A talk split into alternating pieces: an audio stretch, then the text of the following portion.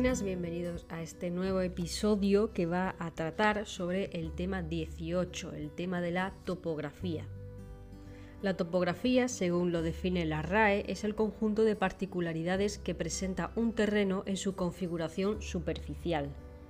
Y tal como describe la propia palabra topografía, topo, que significa lugar, tierra eh, y también grafía. La grafía puede ser la descripción, el dibujo, el cómo se define. Entonces es como la descripción de la tierra o el lugar. La topografía es cómo se describe la tierra. Entonces se puede estudiar o entender como el conjunto de principios y procedimientos que tienen por objeto la representación gráfica de una parte de la superficie terrestre, con sus formas y detalles, tanto naturales como artificiales. Es la representación gráfica de una parte de la superficie terrestre. Eso es la topografía ya que la superficie de la Tierra, la Tierra en general, no es plana, la Tierra no es plana, pues la curvatura y demás, a lo que se refiere a la topografía, necesita complementos de, otras, de otros métodos y herramientas. Entonces suele ir acompañada de estudios de cartográficos, estudios de la geodesia, las herramientas como el teodolito, a veces la fotogrametría, pero bueno, para entender realmente la topografía, solamente la topografía, pues es lo que se ha dicho, la representación gráfica de una parte de la superficie terrestre. Para bien o para mal, este tema se me debe de dar bien, entre comillas, porque hice mi TFM relacionado con un tema de la topografía, así que es un poquito lamentable que luego fallen los test y demás, pero bueno, Así que comenzando con el primer punto del temario, los elementos geográficos, hay que tener en cuenta primero qué es la Tierra. La Tierra, aparte de ser un planeta, es la forma que tiene. La forma que tiene es un geoide, es una forma de roca. Prácticamente los planetas son rocas eh, orbitando alrededor de una roca mayor. Entonces, claro, con el paso del tiempo, pues acaban formando esa esa forma redonda, esférica, pero realmente no es esférica del todo, sino que tiene una forma de geoide, de roca, no sigue sin dejar de ser una roca. Entonces la Tierra lo que es es un geoide achatada un poquito por los polos y sí, bueno, la Tierra es redonda, pero para concretar más es un geoide. La Tierra rota sobre sí misma, el movimiento de rotación que es girar sobre sí misma, pero respecto a una línea ideal, una recta ideal. Esta recta ideal es el eje terrestre. El eje terrestre es la recta ideal alrededor de la cual gira la Tierra en su movimiento de rotación. Y este eje está inclinado. Esta inclinación produce las estaciones. Aparte del tema del día y la noche, que es un poquito evidente. Este eje como atraviesa la Tierra, entonces hay dos puntos en los que se intersecciona con la superficie de la Tierra. Y estas intersecciones, que hay dos, son los polos, el polo norte y el polo sur. Entonces, ¿qué son los polos? Pues los polos son estos puntos de intersección en los que el eje terrestre atraviesa la superficie terrestre en esos dos puntos. El que está situado en la parte de la estrella polar es el nombre del polo norte y el polo sur el opuesto teniendo de referencia donde corta el eje terrestre, que son esos dos polos, el polo norte y el polo sur, a partir de ahí se crean como semicircunferencias, como lo que son los gajos de la naranja. Cuando tú abres la naranja te encuentras distintos gajos en los cuales va alrededor de un mismo centro. Pues lo mismo pasa con la Tierra. Van distintas líneas que coinciden en el polo norte y en el polo sur, y estos son los meridianos. Estos meridianos lo que hacen es marcar la dirección norte y sur y como hacen referencia a la forma redonda, entre comillas, de la Tierra, pues se miden en 360 grados y se divide en la parte oriental y en la parte occidental de 0 a 180 grados. La marcación del grado 0 meridiano es el meridiano de Greenwich o el meridiano 0 entonces, a partir del meridiano 0 hacia la derecha es el meridiano eh, oriental, creo, decir, de 0 a 180 grados, y a la parte izquierda es la occidental, que es menos 180 grados. Claro, en total, pues son los 360 grados. Todos los meridianos son iguales, todos tienen la misma, eh, el, mismo, el mismo tamaño, obviamente van del norte a sur, y la definición tal cual del meridiano es que es el todo plano que contiene al eje terrestre. Todo plano que contiene al eje terrestre es un plano meridiano y las intersecciones de estos planos con la superficie terrestre son las líneas llamadas meridianos, o sea, hay como dos definiciones. Es un plano meridiano todo plano que contiene al eje terrestre y las intersecciones de estos planos con la superficie terrestre son las líneas llamadas meridianos. El uso del meridiano no solamente sirve para ubicar, sino también para marcar la hora, ya que el meridiano se usa para eh, hacer el horario, ¿no? Una hora más, una hora menos, hay cinco horas más del meridiano de Greenwich hacia, hacia el este, si no me equivoco, son horas más, hacia la izquierda es una hora menos, por eso Canarias una hora menos. Entonces, eh, las siglas GMT es la hora del meridiano de Greenwich y es uno de los nombres más conocidos de la zona horaria UTC más 0, que es en las 0 horas, que es la hora del meridiano Greenwich, en las que es, por así decirlo, a partir de donde se marca más una hora, menos dos horas, etc. Por suerte España está justo en el meridiano cero, solamente Canarias que está eh, una hora menos. Así que solamente por si acaso, GMT es la hora del meridiano de Greenwich y la UTC es el tiempo universal coordinado. Con los meridianos lo que se mide es la longitud. La longitud es el valor del arco comprendido entre el meridiano que pasa por un punto y el meridiano 0 o de Greenwich. Y como se cuenta en grados, de 360 grados, obviamente la mitad, como ya he mencionado, de 0 a 180 grados es positivo y la otra mitad desde 0 a 180 grados negativo, dependiendo de qué parte del meridiano de Greenwich esté así, la derecha o la izquierda. La derecha, que es el este, van a ser positivas y la izquierda, el oeste, va a ser negativo. Y eso va a medir la longitud. Para quedarse con la palabra longitud y meridiano es cuán de largo es una persona. Entonces tú lo miras de arriba abajo, como un meridiano, de arriba abajo, la longitud. Luego tenemos los paralelos. Los paralelos, ya tenemos el meridiano que es de arriba abajo, pues básicamente los paralelos es de izquierda a derecha. Es como mirar de izquierda a derecha en la Tierra. Y marcan la dirección este-oeste. Son los planos perpendiculares al eje de la Tierra. Hay que tener en cuenta que es lo que es la palabra perpendicular porque si la palabra, si los meridianos son verticales, lo vertical, lo perpendicular, perdón, a lo vertical es lo horizontal. Los planos perpendiculares al eje de la Tierra se llaman planos paralelos y las líneas de intersección de estos con la superficie terrestre son los paralelos. También puede haber la definición compuesta que es las líneas de intersección perpendiculares al eje de la Tierra con la superficie terrestre son los paralelos.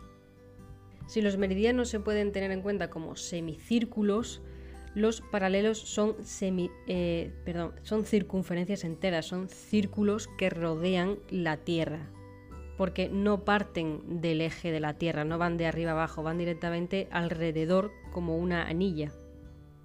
Y va del medio hacia los extremos, hacia los polos. Entre todos los paralelos, el que pasa por el centro de la Tierra es el de radio máximo y se llama círculo ecuatorial o simplemente ecuador, porque es, obviamente es el ancho de la Tierra. Divide la Tierra en dos partes iguales llamadas hemisferios, hemisferio norte y hemisferio sur. Con los paralelos que se mide, se mide la latitud. Con los meridianos se mide la longitud y con los paralelos se mide la latitud. Pero estos no van de 360 grados, estos van de 0 a 90 grados positivos o 0 a 90 grados negativos, dependiendo de a qué hemisferio van. Si van al hemisferio norte son de 0 a 90 grados positivos y si van hacia el sur son de 0 a 90 grados negativos, en total unos 180 grados.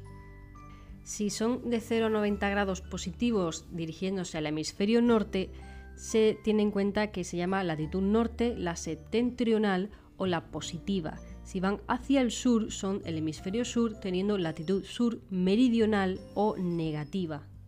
Y lo único complicado, lo único reversado es cuando te dicen todos los puntos situados sobre un mismo paralelo tienen la misma latitud. Todos los puntos situados sobre un mismo meridiano tienen la misma longitud. ¿Puede haber dos puntos que tengan la misma latitud y distinta longitud? Pues sí. Podemos tener un punto por debajo del ecuador, un paralelo. Tenemos eh, dos puntos que están en la misma línea paralela, pero que ocurre que hay un meridiano de por medio y ahí depende ya de si es un meridiano positivo o un meridiano negativo. Y lo mismo ocurre de la forma inversa, que pueden tener dos puntos la misma longitud, pero diferente latitud. Todo esto es mejor se entiende si uno tiene un mapa mundi eh, con líneas, con los meridianos y los paralelos y se va marcando, se hace su propio mapa, dice esta zona es latitud de esto, longitud de esto y va como eh, haciendo como ejercicios. Si usas los meridianos y los paralelos, pues obtienes la ubicación exacta de un lugar de la Tierra. Luego tenemos los puntos cardinales, norte, sur, este y oeste. El oeste a veces no se escribe con una O, sino con una W del inglés west. El oeste es el west. El salvaje oeste en inglés es lo de west. Luego tenemos lo que es el azimut y el rumbo. Para tener en cuenta qué es cada cosa, el azimut o el rumbo, hay que tener en cuenta los distintos tipos de norte que hay, porque dependiendo de si es el norte puro, el norte que todo el mundo conoce, que es el norte geográfico, que es lo que sale en los mapas, es el polo norte, donde está la estrella polar, donde va el eje terrestre, donde apuntan todas las meridianas. También hay que tener en cuenta lo que es el norte magnético, que es cuando uno tiene una brújula y la brújula señala ese norte que es dependiendo de ese campo magnético que está situado en la parte norte de la Tierra. Entonces es muy distinto el norte magnético que del norte geográfico. Entonces el azimut es el ángulo formado por una dirección cualquiera con el norte geográfico contando desde este hacia la dirección, en el sentido de las agujas del reloj. Varía de 0 grados a 360 grados azimut norte geográfico. Hay que tener en cuenta esto. Al azimut va con el norte geográfico, mientras que el rumbo es el ángulo formado por una dirección cualquiera con el norte magnético. Se mide en el sentido de las agujas del reloj, varía de 0 a 360 grados y consta de cuatro cuadrantes de 0 grados a 90 grados. Entonces, si tú te estás mirando hacia, el, hacia un punto y quieres calcular el azimut, desde el punto que estás mirando hacia el norte geográfico, ese ángulo es el azimut. Pero si tú quieres buscar el rumbo, desde donde tú estás mirando tienes que buscar el norte magnético. Y esas son las únicas diferencias que hay. Azimut, norte geográfico, rumbo, norte magnético. Lo único que hay que tener en cuenta que va sí de 0, a, de 0 grados a 360 grados ambos, pero el rumbo consta de cuatro cuadrantes de 0 grados a 90 grados. Y lo único que hay que añadir es el para hallar el azimut o el rumbo inverso, que basta con sumarle o restarle 180 grados. Entonces, si a ti te preguntan el azimut de 90 grados, el azimut inverso de 90 grados, tú lo que tienes que hacer es sumarle o restarle los 180 grados, igual que el rumbo. El rumbo de 30 grados con norte magnético, pues le sumas o le restas los 180 grados. Todo esto se entiende mejor con un mapa, las líneas, los meridianos, los paralelos, el azimut puedes buscar vídeos en YouTube, en rumbo con el rumbo igual, el rumbo no es un festival, o aparte de ser un festival es este ángulo con el norte magnético. Y bueno, la única diferencia de la longitud de arriba abajo, imagina una persona que es muy larga, la longitud de esa persona, pues tú la miras de arriba abajo, eso es la longitud, los meridianos. Y la latitud, los paralelos, paralelos de 0 a 90 grados positivos, 0 a 90 grados negativos. El siguiente punto son las unidades geométricas de medida. Entonces tenemos las unidades lineales, que es una recta, es lineal. Luego tenemos las unidades angulares, cuando ya hay curvas, hay círculos, etc. ¿Cuál es la unidad lineal que todo el mundo usa? El metro. Bueno, todo el mundo usa. Hay gente que usa lo, que son las yardas, las cosas estas de gringos, pero bueno, la unidad lineal es el metro, el metro teórico, la millonésima parte del cuadrante del meridiano que pasa por París, el metro internacional. la longitud a 0 grados entre dos trazos marcados en una varilla de platino iridiado de sección en forma de X que se conserva en la Oficina Internacional de Pesas y Medidas. Entonces decidieron que eso era un metro. ¿Cómo se usa el metro en la topografía? Pues como si la topografía es para representar una parte del terreno, ¿cómo se representan las partes del terreno, la topografía en los mapas? Pues con las escalas. Las escalas son esas barritas en blanco y negro que parecen un paso de cebra que pone escala 1, 2 puntos 50.000, 1, 2 puntos 20.000.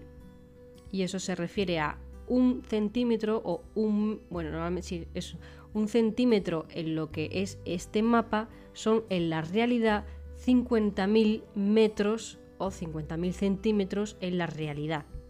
O sea que si tú mides un centímetro en ese mapa que estás viendo, ese centímetro cuando lo pasas al cuando estás en el terreno, el centímetro que marca el mapa en la realidad son 50.000 metros o 50.000 centímetros o la o los marca que, que te señalen ya que no, hay una unidad, no es que sea un centímetro en el mapa, 50.000 eh, centímetros en la realidad, eh, etc. Entonces, esa barra de, es como paso de cebra, es lo que llamamos escala. Una E mayúscula es la escala, a la relación constante o razón de semejanza que hay entre las líneas del plano, la P, y los accidentes del terreno, lo que es la realidad, la T. Entonces es E mayúscula igual a P partido por T, la escala igual al plano partido por el terreno. Es decir, la escala es igual a 1, lo que marca el, lo que marca el plano, partido por lo que sea el terreno. Las escalas se expresan por una fracción que tiene por numerador la unidad 1. Siempre se hace 1 partido de no sé cuánto. Y por denominador un número seguido de ceros. Normalmente son números, eh, son números enteros siempre, pero siempre son 20.000, 50.000, 3.000, 200. No te va a marcar 205 ni 307 ni nada de eso. La escala gráfica no es más que la representación gráfica o geométrica de una escala numérica. Las escalas gráficas nos sirven para saber la distancia entre dos puntos del terreno, haciendo directamente la medición sobre el plano, las escalas gráficas pueden ser de dos tipos, la escala ordinaria y la escala transversal. La escala transversal es una movida, así que solamente hay que fijarse en la escala ordinaria, que es básicamente la línea, esa línea negra, blanca y negra, normalmente con cuadraditos, con rayitas, y arriba te pone 0, 1 kilómetro, 2 kilómetros, 3 kilómetros, te va poniendo las medidas. Y en esa escala a veces hay una parte eh, a la izquierda del 0 donde hay distintos números. La parte de la izquierda se llama talón y se divide en 10 partes iguales numeradas de derecha a izquierda para poder apreciar décimas en la unidad empleada. Así que de las unidades lineales, lo único que hay que saber es que la unidad lineal es el metro, el tema de las escalas numéricas y las escalas gráficas, hacer si eso algún ejercicio que seguro que hay a montones en internet y el siguiente punto son las unidades angulares, que es el ángulo a la figura formada por dos semirrectas que parten de un mismo punto, de un vértice. Son dos rectas perpendiculares que forman cuatro ángulos iguales y cada uno de ellos se llama ángulo recto, que es el que se elige como unidad de medida de ángulos. Básicamente tienes un círculo y lo divides en cuatro, y esas cuatro partes cada uno es un ángulo recto. ¿Qué ocurre? Que hay distintas formas de llamar a ese ángulo recto. Tú tienes un círculo y lo puedes dividir en las partes que te dé la gana. Pero hay tres formas, bueno, cuatro formas de dividir ese círculo en distintas partes. Entonces está la parte en la que divides de forma sexagesimal, en la que divides el círculo en 360 partes llamada grados. La parte en la que, o sea, el círculo que lo divides en 400 partes, que es la centesimal. Luego está el círculo que lo divides por radianes. El radian, el radian, a ver, el radian es el ángulo en el que la longitud del arco correspondiente es igual al radio con que ha sido trazado. Si tú tienes el radio, si uno sabe lo que es el radio del círculo, Con ese radio lo que se hace es colocarlo sobre el borde del círculo y ese borde es el radián. Básicamente es lo que es colocar el radio en el borde del círculo de forma curva.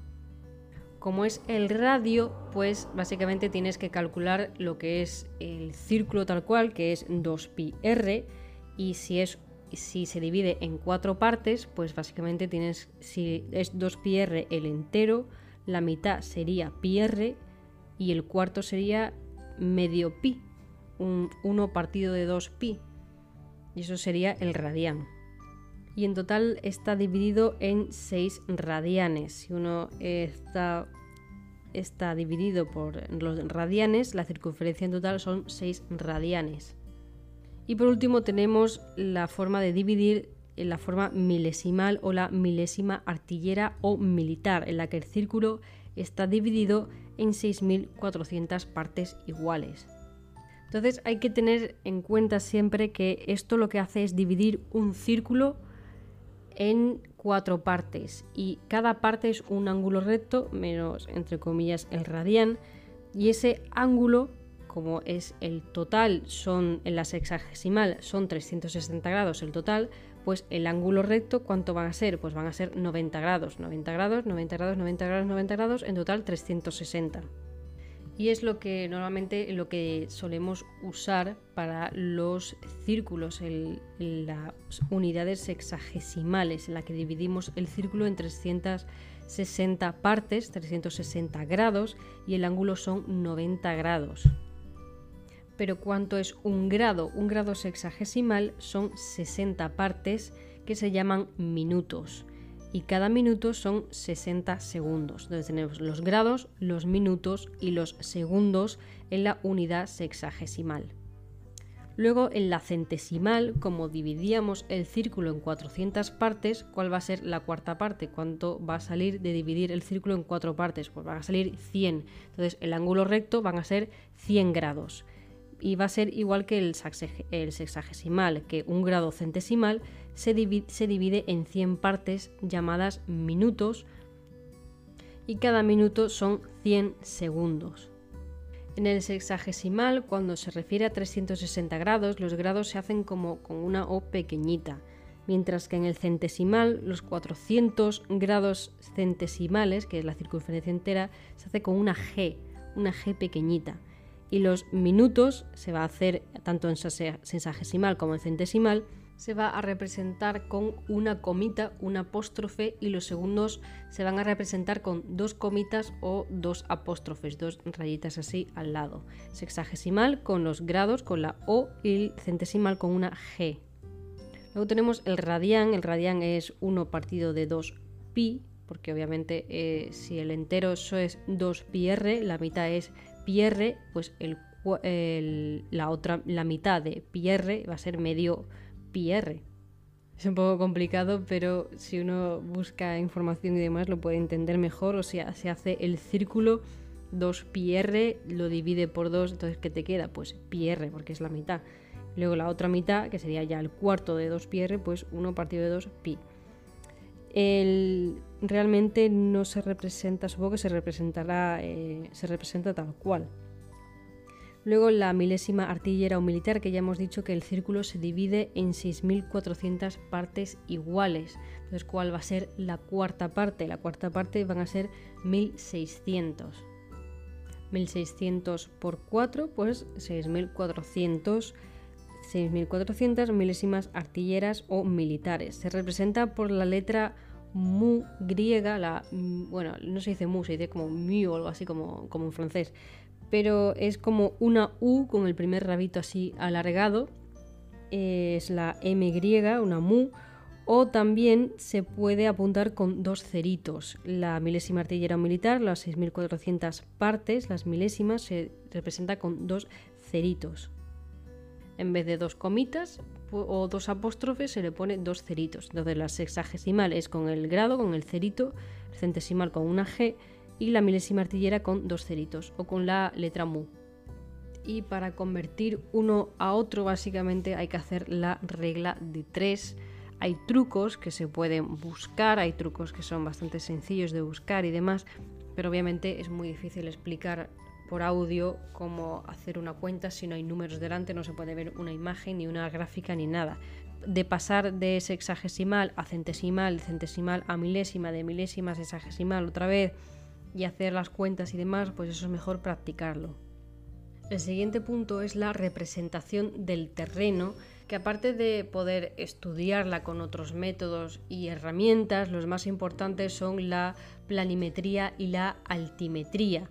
La planimetría es la parte de la topografía que estudia el conjunto de métodos y procedimientos que tienden a conseguir la representación a escala sobre una superficie plana de todos los detalles interesantes del terreno, prescindiendo del relieve, porque es plano, entonces no hay relieve, no hay bultos, es todo plano mientras que la altimetría es la parte de la topografía que comprende métodos y procedimientos empleados para determinar y representar la altura o cota de cada uno de los puntos respecto a un plano de referencia. Con la altimetría se representa o consigue el relieve del terreno.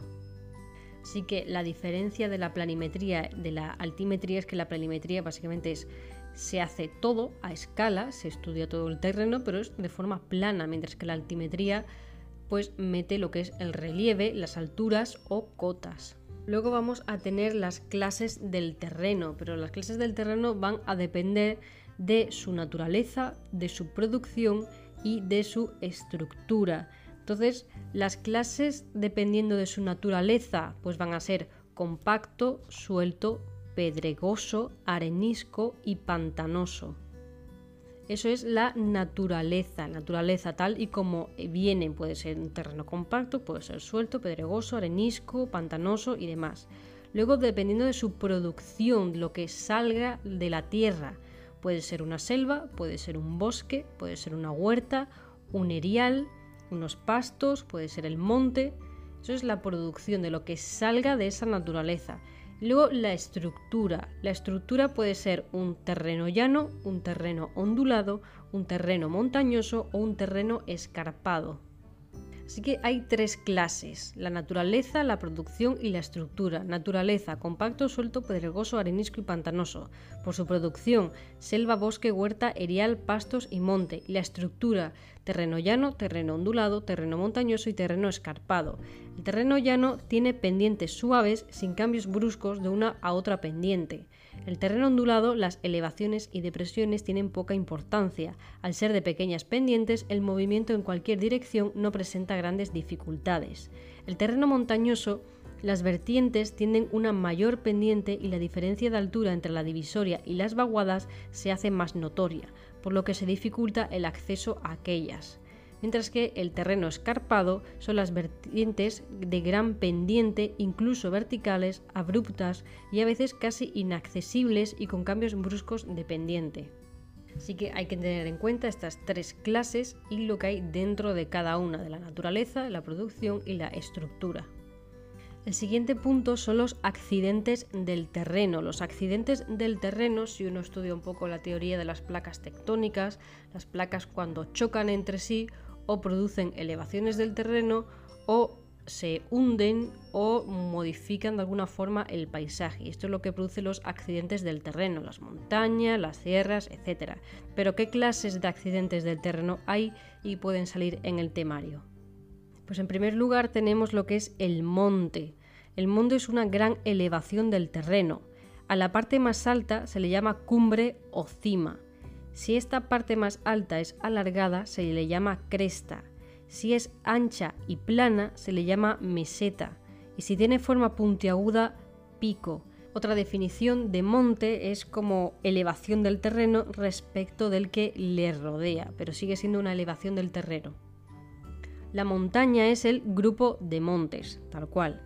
El macizo, no es que sea alguien que esté fuerte, el macizo es un grupo de montañas que se extienden en todas direcciones.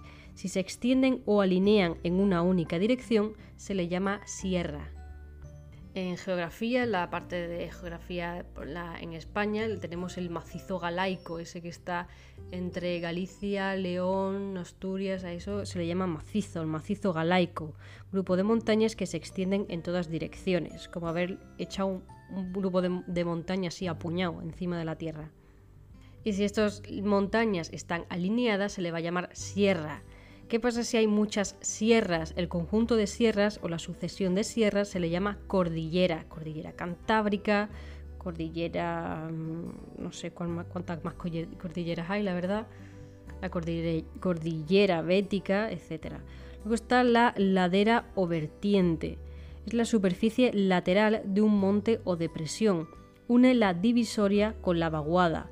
Si son casi verticales, son escarpados o paredes ladera de lado, porque es el lado de la montaña, o vertiente, porque es como que tú viertes algo, pues ese lado de la montaña.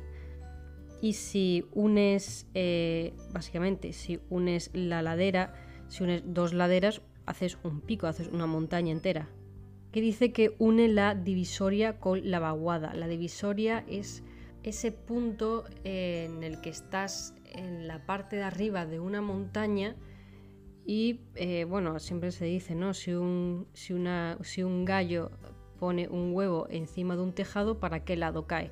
Los gallos no ponen huevos pero es, esa idea, ¿no? De si tú estás en el pico de una montaña, pues puedes caer para un lado o para otro. Es ese punto de inflexión, por así decirlo, de caer para un lado o para otro, es la divisoria, porque divide un lado u otro de la montaña por donde puedas caer, de una ladera o una vertiente, o la otra ladera o la otra vertiente. ¿Y que une la divisoria con la vaguada? Pues une de ese punto de inflexión que puedes caer por un lado o para otro con la vaguada, con la parte baja de la montaña. Luego está la falda, la falda, la raja de tu falda. La falda es la parte más baja de la, ladera, la falda de la montaña. Luego está la vaguada. La vaguada es la unión de dos laderas opuestas por su parte inferior y en la que afluyen las aguas. Eso sí llueve. Entonces, si llueve, obviamente va a caer por la ladera o la vertiente, entonces va a caer ahí en la vaguada. Si la vaguada es encajonada, se le llama barranco. El barranco es esa vaguada o vaguada profunda y encajonada. Puede ser un barranco o un cañón, el cañón del Colorado de Estados Unidos, donde hay muchas montañas y muchas vaguadas así como muy escarpadas. Luego está el mogote. El mogote es la pequeña elevación del terreno de forma aproximadamente troncocónica. Si es alargada se le llama loma si el mogote es de terreno abrupto o peñascoso y de laderas de mucha pendiente, se le llamará cerro. Si este mogote está aislado, se le va a llamar otero, sin H, otero. También se llama mogote a cada uno de los puntos que se elevan aisladamente en una divisoria. La diferencia del mogote con el monte es que el monte es una gran elevación del terreno. El mogote es una pequeña elevación del terreno de forma troncocónica. Luego está la colina. La colina es una pequeña elevación del terreno, generalmente desprovista de arbustos o árboles. Luego está la divisoria, que es lo que he mencionado antes, la, línea imaginaria o ideal que separa las aguas hacia distintas vertientes o laderas. Dice que separa las aguas porque obviamente si llueve encima de una montaña, ¿para qué lado va a caer? Pues obviamente está ese punto en el que pueden caer para un lado o para otro, por eso la divide. Los ríos, corriente de agua, si es de poca importancia es un arroyo, cuando solo circula agua en tiempo de lluvia y de forma impetuosa y turbulenta es un torrente, la zona por donde normalmente discurren sus aguas puede ser un cauce o lecho, y donde se reúne con el mar, que es una desembocadura. Si el mar penetra en la desembocadura, se forma una profunda ría. Luego están los vados, que son las zonas de un cauce que debido a su poca corriente o profundidad y su lecho firme se puede cruzar a pie, a caballo o con vehículo. Normalmente el ganado utiliza los vados para pasar de un lado a otro de los ríos. El valle. El valle es la zona del terreno más o menos llana comprendida entre dos grandes divisorias por donde suele discurrir un río. Esto no hay que confundirlo con vaguada. Por, cuando dice por donde suele discurrir un río, va a ser valle. La cañada es un valle angosto, un estrecho o reducido. Luego tenemos el collado. El collado es la unión de dos entrantes y dos salientes, y esto es importante aprendérselo. Es la unión de dos entrantes y dos salientes. Es la depresión por donde se puede atravesar una línea de montañas. Cuando son largos y estrechos son gargantas Si son profundos y de laderas de mucha pendiente o escarpadas, desfiladeros. Si son de fácil acceso, puertos. Si son pequeños y de difícil acceso, brechas. Así que collado, eh, unión de dos entrantes y dos salientes, que se puede entender como una zona por la que acceder por la montaña. Si son largos y estrechos, gargantas, si son profundos y de laderas de mucha pendiente o escarpadas, desfiladeros, si son de fácil acceso, puertos, y si son pequeños y de difícil acceso, brechas. Luego está la olla con H e Y, olla.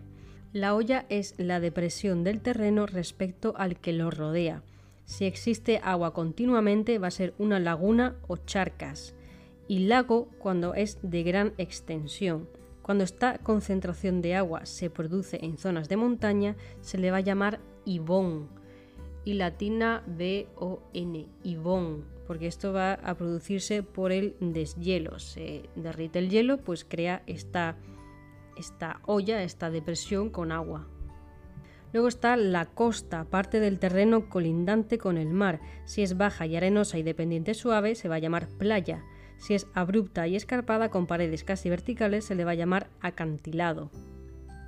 Una cosa de las vertientes es que, aparte de ser superficies en pendientes, la intersección de dos vertientes van a dar lugar a las divisorias o las vaguadas. La reunión de aguas de varias vaguadas es la unión por su parte inferior de dos laderas opuestas, recibe las aguas de dichas laderas y es encajonada es un barranco. Em, un collado siempre da origen a dos vaguadas que se separan en direcciones opuestas. Al punto de unión de dos cursos de agua se le denomina confluencia. Las divisorias y vaguadas son formas inversas y siempre entre dos divisorias hay una vaguada y entre dos vaguadas una divisoria.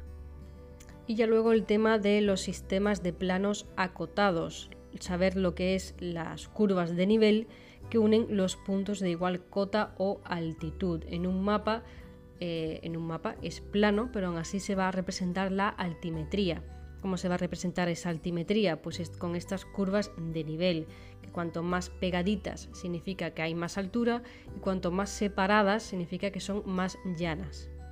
Entonces es una forma de combinar la planimetría y la altimetría en un mapa o en un plano llano, lo que es siendo un dibujo. Entonces la cota es la altura con respecto al plano horizontal de referencia. Puede ser una cota positiva o negativa dependiendo del plano de referencia. Tú puedes tener un plano de referencia que diga, bueno, pues a partir de los 200 metros de altura, este va a ser el plano de referencia y a partir de ahí haces la cota, haces la altura y esto pues va a representar esa cota o altitud y su proyección en lo que va a ser el terreno. Y como ya se ha dicho, las curvas de nivel unen los puntos de igual cota o altitud. Y van a ser siempre cerradas, van a ser como eh, formas circulares un poco irregulares dependiendo de la forma de la, de la montaña, pero si esa montaña tiene alturas iguales en determinados puntos, en el mapa se va a representar con una misma línea que van a llamarse curvas de nivel.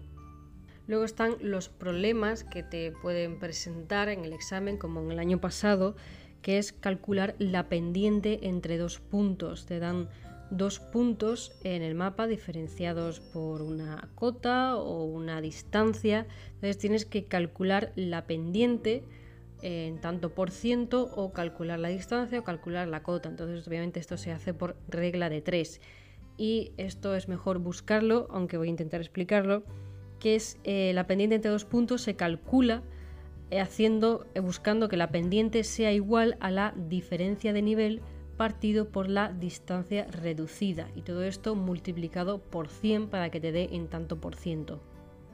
La pendiente no es la distancia, la pendiente es cuán inclinado está la montaña respecto a cada punto. La diferencia de nivel va a ser esa diferencia de altura, mientras que la distancia reducida sí que va a ser la distancia entre un punto y otro. Entonces, para calcular esa inclinación, tienes que dividir la diferencia de nivel, tienes que dividir esa altura de cada punto entre la distancia real y luego multiplicarlo por 100. Hay que tener en cuenta que las curvas de nivel estarán siempre a la misma distancia, van a ser equidistantes, de igual distancia y previamente concebida en metros, pero dependiendo de la separación que exista entre ellas, la pendiente será mayor o menor, según estén menos o más separadas respectivamente en el plano. Como ya he mencionado, si tú ves en el mapa que las líneas están muy juntas, significa que la pendiente es muy alta. Si están muy separadas las líneas, significa que es más llanito. Y bueno, básicamente eso, hacer el problema de la diferencia de nivel partido por la distancia reducida y luego multiplicarlo por 100 para que te dé la pendiente. Y es mejor hacer problemas y buscarlos y hacer eh, lo que son los problemas de las cotas, curvas de nivel, etc. Así que lo único importante de este tema son las definiciones el pasar de sexagesimales a centesimales, centesimales, milesimales, etcétera, etcétera, etcétera, y los problemas de las cotas, pendientes y demás. Eso es lo único que pueden pedir de topografía, definiciones y problemas.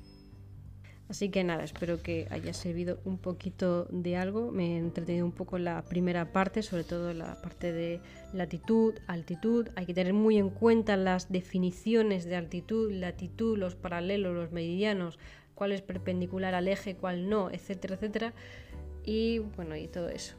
Así que esto es topografía, que realmente es más entretenida la topografía. Lo que pasa es que de forma teórica, pues es un poco bodrio, pero bueno Así es.